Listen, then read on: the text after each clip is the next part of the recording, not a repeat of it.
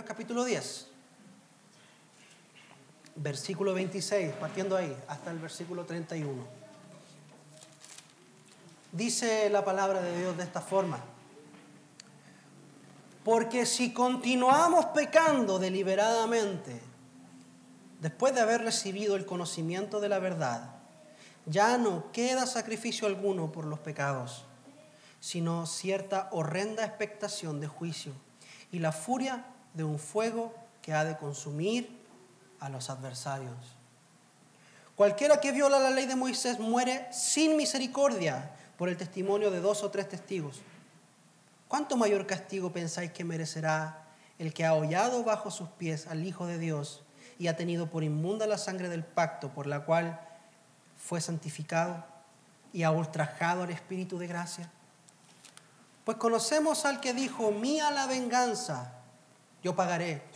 Y otra vez el Señor juzgará a su pueblo. Horrenda cosa, horrenda cosa es caer en las manos del Dios vivo. Amén. ¿Cuántos dicen amén? Señor, háblanos en esta mañana. Abre nuestro corazón. Háblame a mí, Señor. Yo necesito tu palabra. Guíanos a toda verdad y permítenos tener un corazón humilde para recibirlo. Guárdanos de la apostasía, Señor. Líbranos de todo mal, en el nombre de Jesús. Amén. Tome asiento.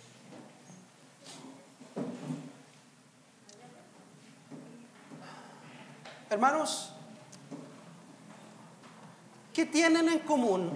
Escuche esto.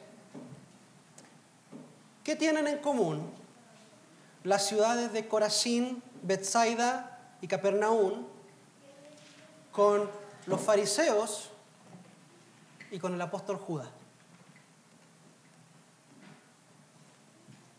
¿Qué tienen en común? Es como una adivinanza, ¿cierto?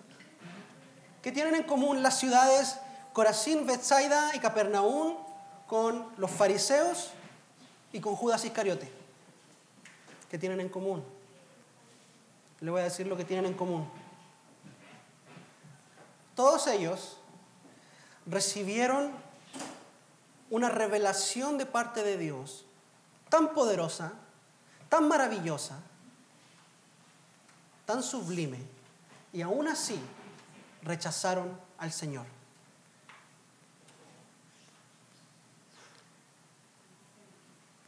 Todos ellos contemplaron al Señor hacer milagros. Todos ellos vieron a Cristo multiplicar los panes y los peces, sanar enfermos. Todos ellos vieron al Señor predicar la palabra con autoridad. Se hicieron milagros entre ellos. El Señor manifestó su poder, manifestó su gloria, manifestó su divinidad en medio de ellos. Y aún con toda esa revelación, ponga mucha atención a esto, con toda esa revelación, ellos le dieron la espalda al Señor y escupieron el rostro del Señor, pisotearon el nombre de Cristo y se burlaron del Espíritu de Dios. Y esto es lo que la Biblia menciona, y esto es lo que la Biblia llama apostasía. Y para estas personas el Señor Jesús reservó sus palabras más duras. Sobre las ciudades de Corazín, Bethsaida y Capernaum, Jesús dijo, ay de ti, Corazín, ay de ti, Bethsaida. Si se hubiesen hecho los milagros que se hicieron en ti, en Tiro y en Sidón, ya se habrían arrepentido. Te voy a decir una cosa, Bethsaida, Corazín y Capernaum. El día del juicio va a ser más tolerable el juicio para Sodoma y para Gomorra que para ustedes. ¿Por qué? Porque en Sodoma y Gomorra no caminó el Señor Jesús. Son culpables por su pecado. Pero en medio de Sodoma y Gomorra nunca se hicieron los milagros ni las manifestaciones que se hicieron en Corazín, Bethsaida Capernaum. Por esa razón, hermanos, hay un lugar en el infierno que arde más caliente y está reservado para esas ciudades. Y también está reservado para los fariseos. En Mateo el Señor dice, ay de ustedes fariseos, escribas, hipócritas, conocen la verdad, pero aún así la esconden del pueblo. Y de Judas Iscariote el Señor dice, ciertamente el Hijo del Hombre va como está escrito de él, pero ay de por quién va. mejor le hubiese sido no haber nacido nunca. Se da cuenta que sobre los tres Jesús dice esta infame palabra, ¡ay! ¡ay de ti! Judas Iscariote, ¡ay de ti, Corazín! ¡ay de ti, fariseo! Hermanos, el ay del Señor sí que duele. ¿Sabe por qué? En estos tres casos particulares. Porque son tres personas que habiendo tocado el cielo terminaron en el infierno. Estoy hablando del pecado de la apostasía, hermano. El pecado de la apostasía es ese pecado de aquel que ha visto la gloria de Dios, aquel que ha gustado los dones del siglo venidero, de aquellos que han visto la manifestación, aquellos que han entendido el Evangelio, aquellos que han estado acá, que han levantado sus manos, han escuchado la palabra de Dios, han disfrutado de la comunión, han tocado la superficie del cielo y aún así terminaron en el infierno. ¿Está conmigo?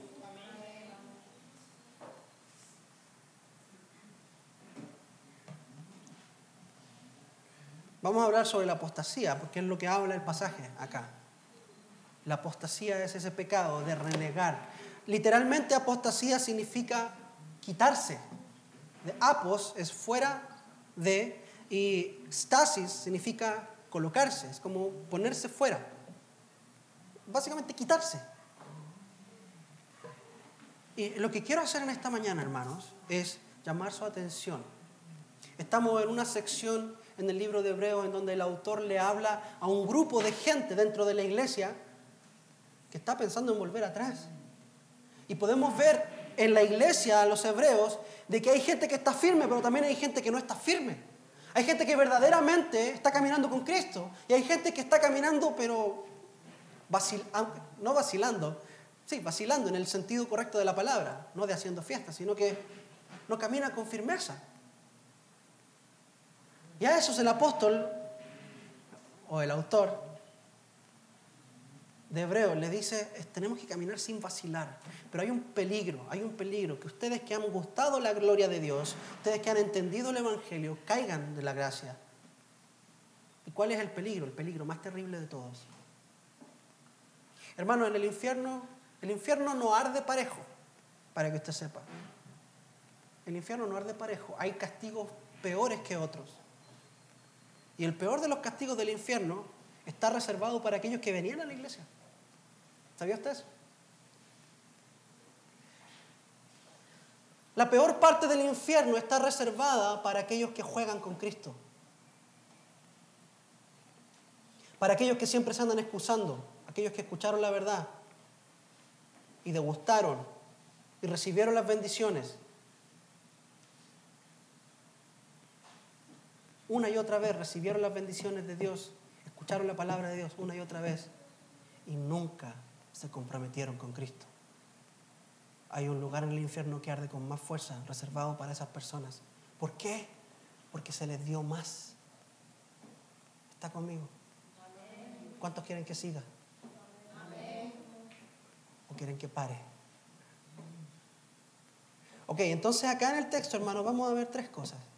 Primero, ¿qué es la apostasía? Segundo, las consecuencias de la apostasía. Y tercero, el verdugo del apóstata. No el verdugo en la tienda donde usted compró su refri, ¿cierto? No, no, no, el verdadero verdugo de aquel que comete apostasía. ¿Qué es apostasía? En primer lugar, lo vemos en, los versículos, en el versículo 26, pero como le explicaba, de la palabra griego apostasis. Apos significa ponerse y stasis es Em,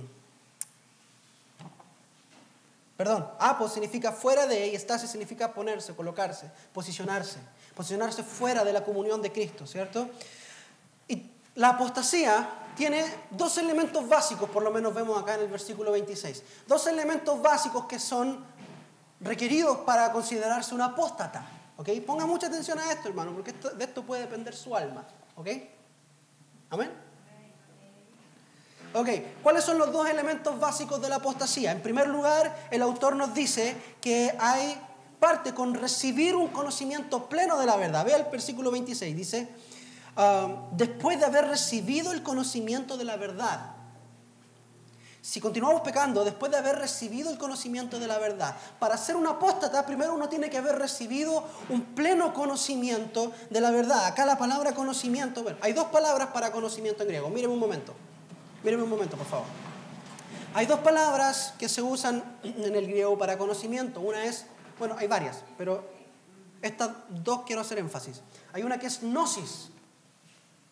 Gnosis, de donde viene la secta de los gnósticos, ¿cierto? ¿Has escuchado sobre los gnósticos? ¿O de los agnósticos? Los agnósticos son básicamente los que dicen, no sé si existe Dios.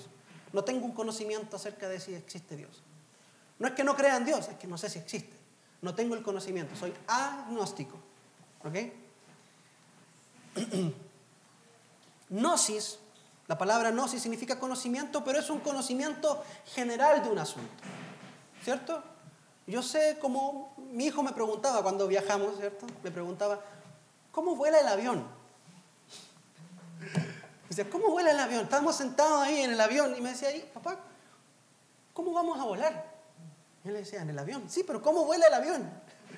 Y yo le explicaba, mira, el avión tiene dos motores, uno en cada ala, y el motor eh, es un motor muy poderoso que empuja el avión y las alas se pueden acomodar para, para recibir el, el, aire en contra de una forma distinta. Entonces el impulso hace que el avión se mueva y se eleve y puede mantenerse en el aire. Eso es un conocimiento general. Vaya usted a preguntarle a un ingeniero aeronáutico y él le va a dar una explicación detallada. Y a a ese conocimiento detallado se le conoce como epignosis. Y esa es la palabra que utiliza el autor acá. Es un conocimiento completo. Después de haber recibido un conocimiento completo, y cuando hablamos de un conocimiento completo no hablamos de cada ínfimo detalle, no, hablamos de un conocimiento que es suficiente para ser competente. ¿Cierto? Usted tiene que tener un, conocimiento suficiente para ser competente en su trabajo, porque si no, hasta ahí llegó, ¿cierto? Usted lo contratan para cocinar, usted tiene que tener un conocimiento suficiente de cocinar. Tal vez no sabe todas las recetas que existen en el mundo, pero sabe para lo que lo contrataron. Si lo contrataron para cocinar callo pinto y casado, tiene que saber cocinar pinto y casado. ¿Está conmigo?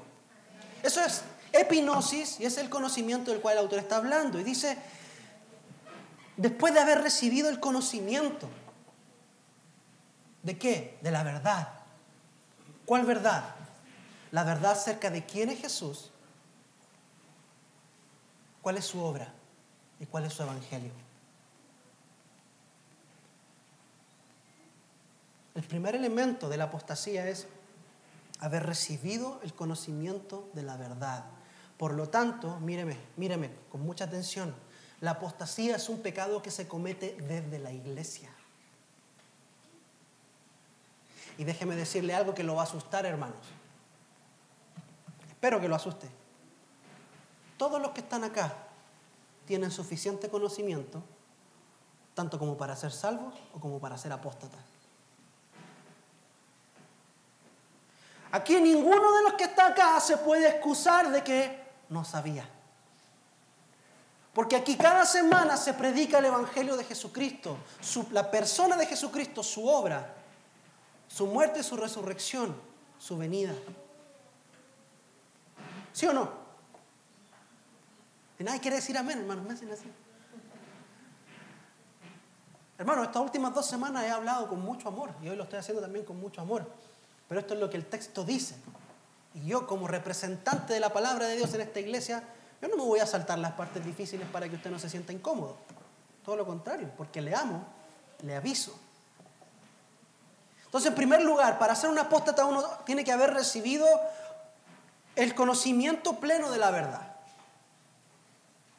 Y todos estamos en ese lugar. Todos hemos recibido el conocimiento de la verdad. Y en segundo lugar, dice, para ser un apóstata hay que haber continuado pecando pero de manera deliberada. Eso es lo que dice el versículo 26. Porque si continuamos pecando deliberadamente después de haber recibido el conocimiento de la verdad. Y aquí escúcheme esto. La palabra deliberadamente en el original, en el texto, está en el enfático. Es decir, que a veces, cuando se escribía en el griego y cuando yo quería enfatizar en algo, la palabra en la cual yo quería enfatizar la ponía al principio. Al puro principio de la frase. Entonces aquí la, frase diría, deliberadamente si continuamos pecando. El enfoque está en deliberadamente, en continuar pecando a sabiendas de lo que estoy haciendo, aun cuando ya he recibido la verdad una y otra y otra y otra y otra y otra y otra y otra vez.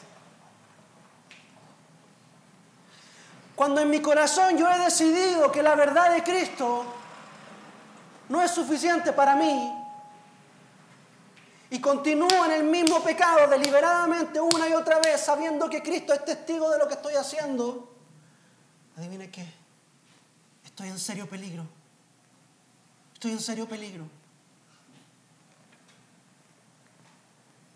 Y esta es una descripción básica de lo que es la apostasía, ciertos dos elementos básicos, el conocimiento de la verdad y el continuar en el pecado deliberadamente, pero el autor en el versículo 29 nos da una explicación un poco más profunda de qué es lo que realmente está ocurriendo cuando usted y yo continuamos pecando deliberadamente después de que hemos recibido la verdad. El autor dice qué es lo que realmente está pasando. No es que solamente usted está pecando, usted está haciendo esto, vea el versículo 29. Usted está hollando bajo sus pies al Hijo de Dios. Hollar, ¿qué es hollar? Pisotear, ¿cierto? Cuando viene una cucaracha y aparece por aquí, lo primero que uno hace es tú, la olla. Hollar es un sinónimo de la palabra pisotear. No hollar de la olla donde usted cocina, no. Pisotear.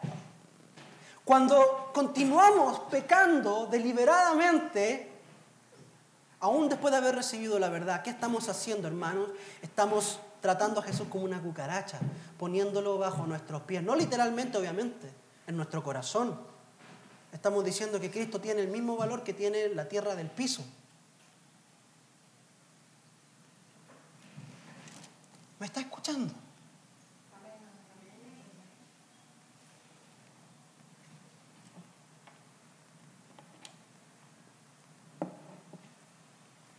Si yo le dijera, hermano, agarrar esta Biblia la pusiera en el piso ahí.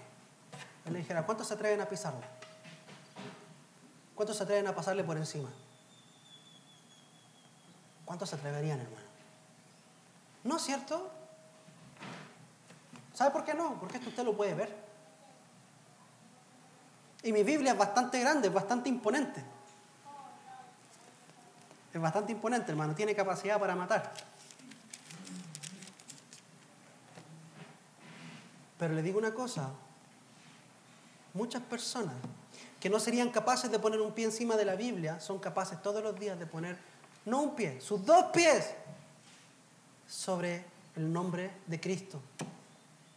¿Cómo? Continuando en una vida de pecado deliberadamente, aún después de haber recibido la verdad. Entonces, ¿Qué es lo que realmente está pasando cuando hacemos eso? Pisoteamos a Cristo. En segundo, tenemos a la sangre de Cristo por inmunda, dice el versículo 29.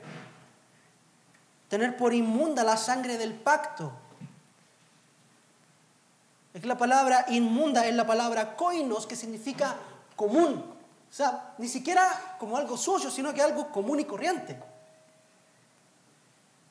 Es considerar que la sangre de Cristo no es la sangre del Dios hombre, sino que es considerar que es la sangre, la sangre de cualquier otro, cualquier hombre. Cristo murió en la cruz. Ah, sí, sí, un profeta, un maestro.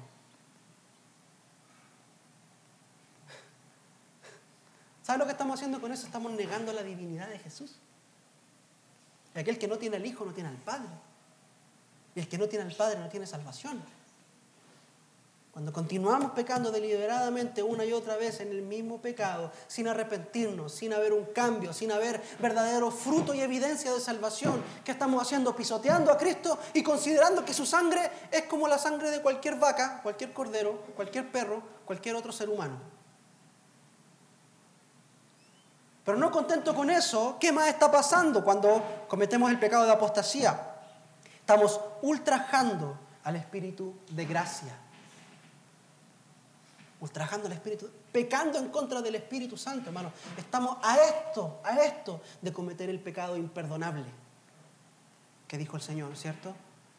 Cualquier pecado se le perdonará al hombre, excepto el pecado en contra del Espíritu Santo, la blasfemia en contra del Espíritu Santo.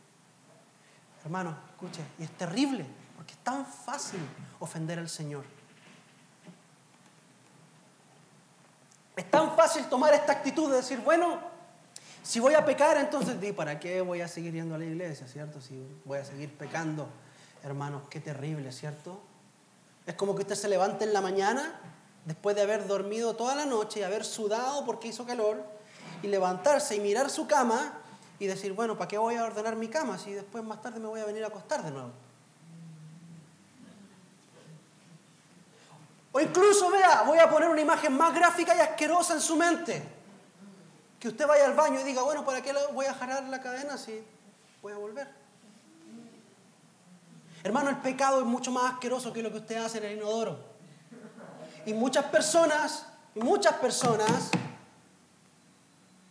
pecan deliberadamente, se deleitan en su pecado y en lugar de venir a los pies de Cristo dicen, bueno, ¿para qué voy a ir a la iglesia esa semana si al final, eh, si ando mal con el Señor? Ando igual mal con el Señor. ¿Para qué voy a ir a, a ser de hipócrita, cierto? Y, y, hermano, y se justifican con eso. ¿Para qué voy a ser hipócrita? Eh, como si ya no, como, como si eso lo hiciera un poquito más o menos hipócrita de lo que ya son. Bueno, ¿sabes qué? Prefiero ser hipócrita cinco minutos en mi vida, pero estar bien con el Señor. Porque yo sé que en el fondo de mi corazón soy un hipócrita. Pero el Señor prefiere un hipócrita arrepentido que uno que se hace el, íntegro solamente para poder continuar pecando. ¿Está conmigo? Hermano, ¿cuántos están disfrutando de la palabra de Dios en esta mañana?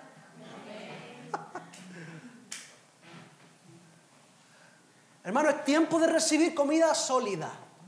Es tiempo de madurar. Es tiempo de dejar atrás la leche, la cual es buena. Y de vez en cuando es rico tomarse un vaso de leche, ¿cierto? Hermano, a veces en la noche yo me despierto con hambre y bajo y no quiero comerme un sándwich, no quiero comerme una presa de pollo y hay leche.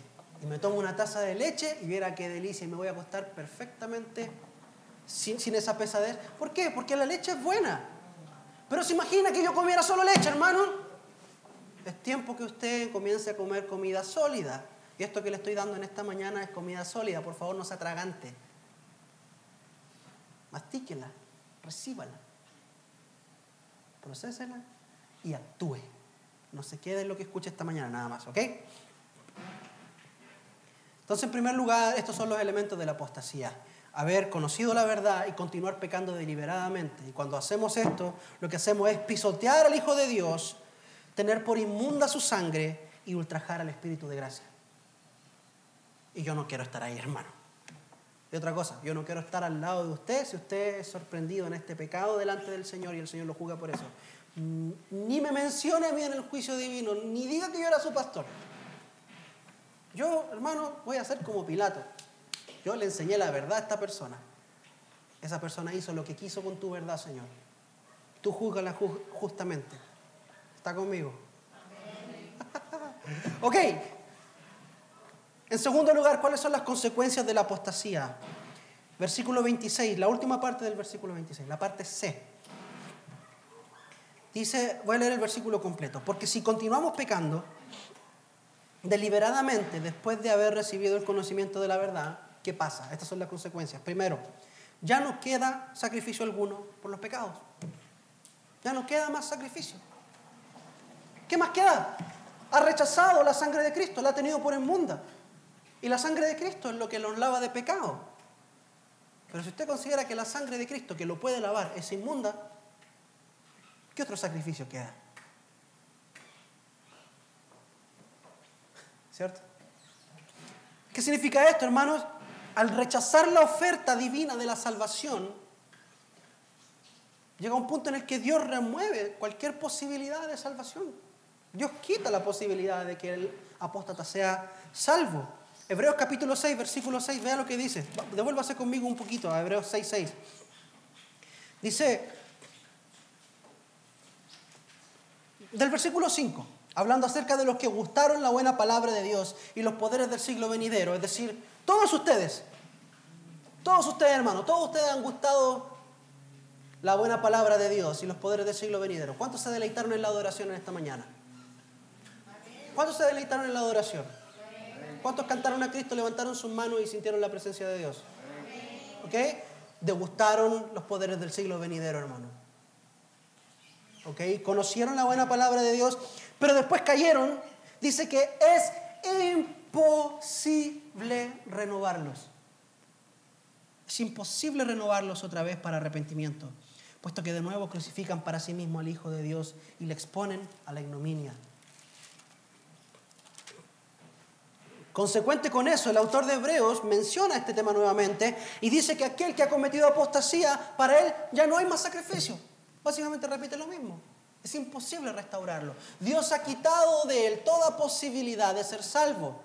Isaías capítulo 5, Dios dice que él plantó una viña, sembró las mejores uvas, construyó una torre, construyó un lagar y su viña, aún después de todo lo que él hizo por ella, dio uvas amargas. Y Dios dice, ¿qué más podría haber yo hecho por mi viña? Díganme, a ver, ¿qué más podría haber yo hecho por mi viña? Yo planté lo mejor en mi viña y mi viña, ¿qué dio? Uvas amargas. Pregúntese, ¿qué es lo que ha plantado el Señor en su vida? La mejor semilla de todas, el Evangelio. ¿Qué fruto está dando usted? ¿Está dando fruto dulce o fruto amargo? Y el Señor va a decir el día del juicio, ¿qué más podría haber hecho por ti, Elga, Jesús? Jesús Elga. ¿Qué más podría haber hecho por ti, Ruth? ¿Qué más podría haber hecho por ti, Gonzalo? Si yo puse mi mejor semilla en ti y tú produjiste espinos y uvas amargas. La culpa no es de la semilla. La culpa es de aquel que no da buen fruto. Y la consecuencia es que Dios remueve toda posibilidad de salvación sobre esa persona. ¿Conoce gente así, hermano? Yo conozco gente así. Gente que ha por años gustado la presencia de Dios, la palabra de Dios. Y ha decidido darle la espalda a Cristo, escupir su rostro. Y nunca más volvieron a ser restaurados. ¿Y sabe qué es lo que más tristeza me da?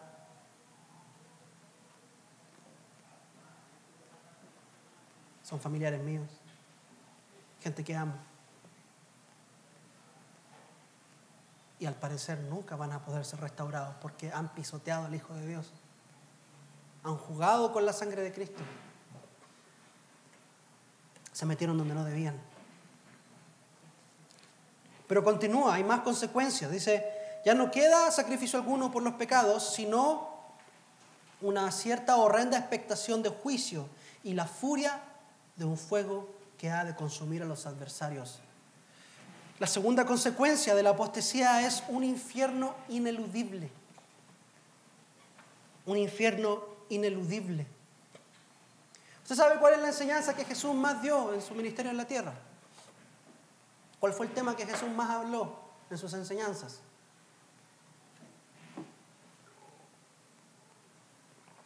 ¿Nadie aquí sabe cuál fue el tema que el Señor Jesús habló más en sus parábolas?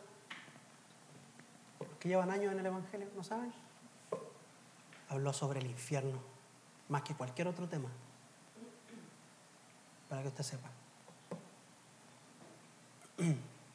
Jesús enseñó más sobre el infierno que cualquier otra cosa, que incluso más que el reino de Dios.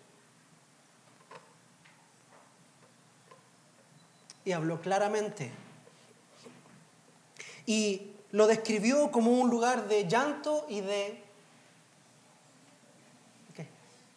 de crujir de dientes. ¿Quién lo dijo? ¿Usted lo dijo? Lo escuché por ahí, alguien dijo, el crujir de dientes. Usted lo dijo, el llanto y el crujir de dientes. ¿Cuándo cruje los dientes uno, hermano? ¿Cuándo cruje los dientes uno? ¿Cuando está contento? ¿Cuando está enojado? Cuando está enojado, hermano. ¿Sabe lo que pasa? Que en el infierno no hay nadie arrepentido. ¿Usted cree que en el infierno las personas están pidiéndole perdón al Señor? Señor, perdóname, perdóname, llévame contigo. En el infierno no hay arrepentimiento, hermano, porque el arrepentimiento es un regalo de Dios. Acuérdese de esto, el arrepentimiento es un don de Dios. Es Dios quien le da la capacidad al pecador de arrepentirse. Y si el pecador no se arrepintió durante su vida en la tierra, estando en el infierno, menos se va a arrepentir. ¿Qué es lo que hay ahí? Hay llanto por el dolor, pero también hay un rechinar de dientes, odio hacia Dios. Todos los que están en el infierno, hermano, prefieren estar en el infierno que estar en la presencia de Dios, porque todos los que están en el infierno odian a Dios. Es el llanto y el rechinar de dientes. Y aquel que ha cometido apostasía, lo único que queda para él es una horrible expectación de juicio divino y un infierno que nunca se apaga. ¿Y sabe qué es lo más terrible de todo eso, hermano? Que la gente que está en ese lado del infierno estaba en la iglesia, venía a la iglesia, escuchaba al pastor, al pastor que fuera, el pastor Gonzalo, el pastor Juanito, el pastor Manrique, al pastor que fuera, hermano. Cantaba, mi deseo eres tú, mi momento de amor. Cantaba, ven a este lugar. Cantaba, santo, santo, santo. Cantaba la vida y la muerte de todo viviente. Cantaba todas esas canciones. Y un día que hizo, le dio la espalda a Cristo, pisoteó su nombre. Y habiendo tocado el cielo con sus manos, terminó en el infierno. Apostasía. ¿Y qué más queda? Por último, dice el versículo 28, un juicio sin misericordia. El versículo 28 dice, cualquiera que viola la ley de Moisés muere sin misericordia. Y ahí hace una comparación. ¿Cuánto más castigo recibirá aquel que ha pisoteado el nombre de Cristo? Un castigo sin misericordia, hermano. Ya no hay más gracia común para aquel que ha cometido apostasía. ¿Qué es la gracia común? Es la gracia que reciben todos los seres humanos, sean cristianos o no sean cristianos. Aquel que no es cristiano vive bajo la gracia común de Dios. Él se levanta, respira, puede ver, puede oler el olor a tierra mojada en la mañana, ¿cierto? ¿A cuánto le gusta el olor a tierra mojada en la mañana? A mí me encanta. Es un regalo de Dios para mí. Un regalo de Dios para mí. Me encanta levantarme en la mañana, sobre todo cuando llovió, ¿cierto? Gracias, Señor, por el, por el sentido del olfato, Gracias Señor por el olor al café. Gracias Señor porque puedo mirar las flores, puedo mirar el rostro de mi esposa, el rostro de mis hijos. Todos esos son regalos de la gracia de Dios. Una expresión de su misericordia que incluso los impíos pueden disfrutar, ¿cierto? La Biblia dice que el sol sale sobre justos injustos. Pero aquel que ha cometido apostasía llega un momento que lo único que queda es la expectación de un infierno ineludible y un juicio sin ningún grado de misericordia, solo justicia. Solo justicia. Dios con nosotros ha sido misericordioso, pero con el impío va a ser justo. Dios no nos ha tratado con justicia, hermano, ¿sabía usted eso? Dios nos ha tratado con misericordia. Y la base de la justicia de Dios sobre nosotros es Cristo. Porque a Cristo Dios lo castigó en favor nuestro. Pero al impío Dios lo va a tratar con justicia. Así que el día que usted diga, Señor, hazme justicia, tenga cuidado. Porque si el Señor le va a hacer justicia a usted, lo va a tratar con justicia, con lo que usted se merece. ¿Cuántos quiere que Dios lo trate como usted se merece? ¿Usted quiere que Dios lo trate a usted como usted se merece? Si usted quiere que Dios lo trate a usted como usted se merece, entonces porque usted no entiende cuán pecador es usted.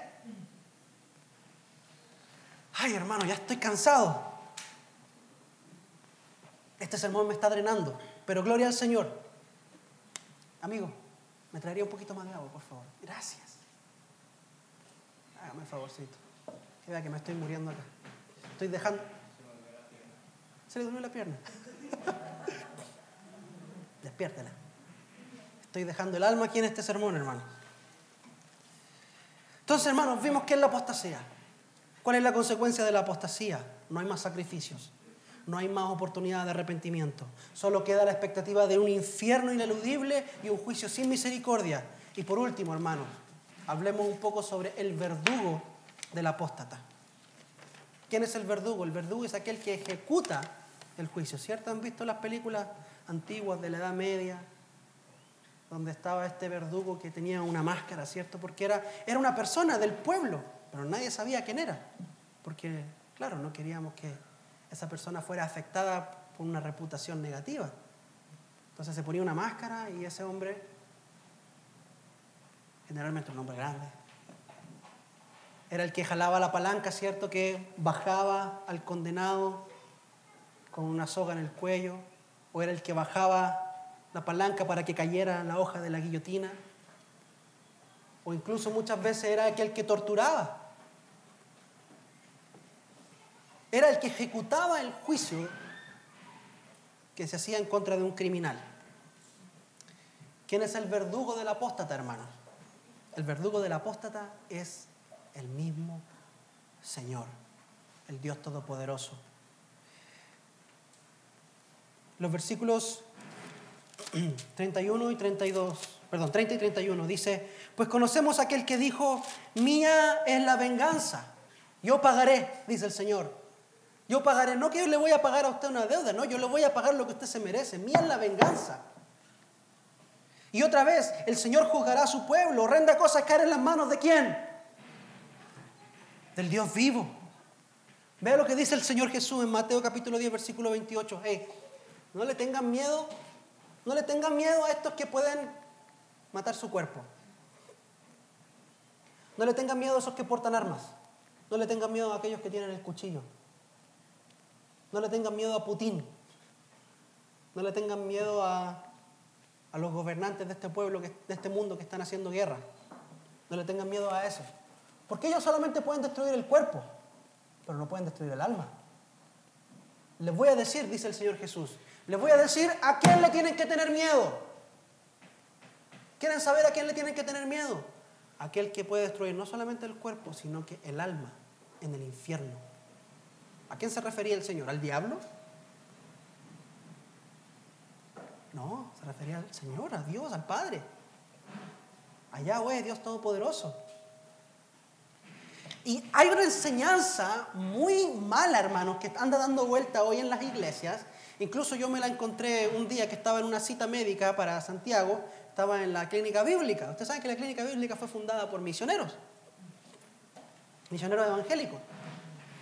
Y siempre en la clínica bíblica siempre hay brochures con el mensaje del evangelio y hay mensajitos bíblicos y todo eso. Pero me encontré un día con un brochure en la clínica bíblica que decía, Dios no envía a nadie al infierno. Dios no envía a nadie al infierno, las personas se mandan solitas al infierno. Yo me quedé pensando, hermano. ¿Sabes lo que pensé? ¿Really? ¿En serio? ¿De verdad? Dios no manda a nadie al infierno. O yo no leí bien la Biblia, o la persona que escribió este brochure no ha leído la Biblia completa, pero hasta donde yo sé, el Señor ejecuta venganza. Y es Él quien destruye el alma del pecador en el infierno. Anda mucho cristiano diciendo, no, sabes que Dios no envía a nadie al infierno porque Dios no se deleita en la muerte del pecador. Es cierto, Dios no se deleita en la muerte del pecador, pero Dios se deleita en la justicia. Y cuando un pecador termina en el infierno, es la justicia de Dios manifestada. ¿Cómo es entonces que Dios se puede deleitar en la justicia, pero no se deleita en la muerte del pecador? Bueno, pregúntele a Dios, no me pregunte a mí, pero las dos realidades están en la Escritura. Y usted tiene que luchar con eso. Dios se deleita en la justicia. Y es Dios mismo quien ejecuta la venganza. Él dice, mía la venganza. Nosotros conocemos a aquel que dijo, mía es la venganza, yo pagaré. Él no está diciendo, voy a mandar a mis esbirros a que paguen, no. Yo voy a dar la retribución que, que tú te mereces. Aquí está citando, el autor está citando Deuteronomio 32, 35. Es Dios mismo quien ejecuta juicio y venganza sobre sus enemigos. Es Dios mismo quien está en el infierno derramando su santidad, hermano. El infierno está lleno de la presencia de Dios. ¿Sabía eso? El infierno de alguna forma es la separación de Dios, pero no literal. Los pecadores están separados de Dios relacionalmente, pero están en la presencia de Dios siendo atormentados por la santidad de Dios.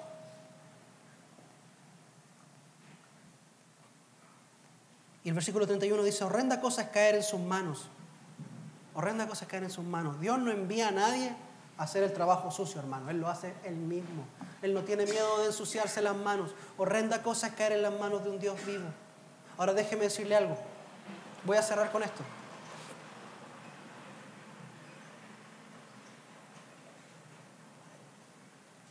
No sé qué tan cerca del cielo usted ha llegado. Usted lo sabe. No sé cuánto ha experimentado usted la gloria de Dios, usted lo sabe. Pero hay algo que yo sé, ninguno de los que está acá es ignorante de la verdad. Ninguno de los que está acá puede decir que no ha degustado la buena palabra de Dios. Ninguno de los que está acá puede decir que no ha caído en las manos de un Dios vivo. Si usted está en las manos de un Dios vivo, ríndase a Él de una buena vez Deje de divagar en dos pensamientos. Deje de poner excusas estúpidas y baratas para no venir a los pies de Cristo. Porque si nosotros contempláramos las condiciones en las que nuestros hermanos, muchos de nuestros hermanos, hoy adoran al Señor, nosotros no pondríamos tanta excusa para venir a Cristo, para venir a la iglesia, para venir a escuchar su palabra y adorarle. No voy a ir a la iglesia esta mañana porque, porque no hay agua. No había agua, entonces no me pude bañar para venir. Usted sabe, hermanos, cuántos países hay en este mundo en donde los cristianos tienen que viajar horas caminando, remando, a caballo, para ir a reunirse en un culto de dos, tres horas. ¿Usted cree que esos hermanos están preocupados de que el hermano huele a cebolla? No, hermanos, se deleitan unos con otros. Y nosotros ponemos excusas. No, lo que pasa es que no me pude bañar en la mañana porque no había agua. Es que no había agüita. No pude venir. No pude ir porque tuve que ir a comprar repollo en la mañana. Tuve que ir a hacer mandados. Hermano, excusas tan ridículas, perdóneme que se lo diga, pero cosas que no tienen ningún valor. Y yo como pastor, ¿qué tengo que hacer? Bueno, hermana, tranquila, no se preocupe. ¿Qué me voy a poner a pelear con usted? Si usted sabe la verdad, Usted conoce la verdad. Venga Cristo, no sea que habiendo tocado el cielo, termine en el infierno. Arrepiéntase, ponga su fe en Él, porque Él todavía está disponible para salvar a todo aquel que cree en Él. Él todavía está disponible para rescatar a su pueblo. Él todavía está disponible para salvarle. Todavía está disponible para derramar su amor sobre todo aquel que invoca su nombre. Y todo aquel que invocar el nombre del Señor será salvo.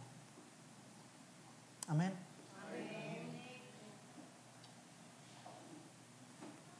Póngase.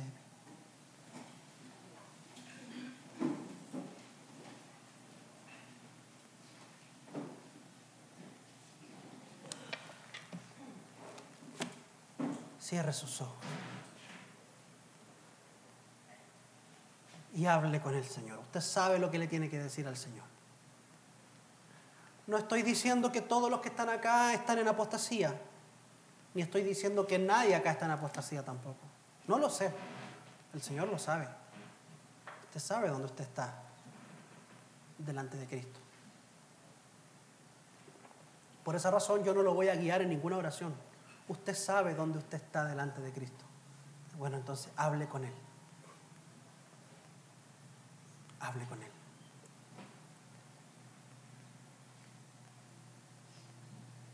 Hable con Él. Señor, tú eres maravilloso. Tú nos hablas a tiempo, nos hablas afuera de tiempo. Nos hablas con amor y a veces nos hablas un poquito más duro. Pero siempre lo haces con amor amor tierno, amor duro.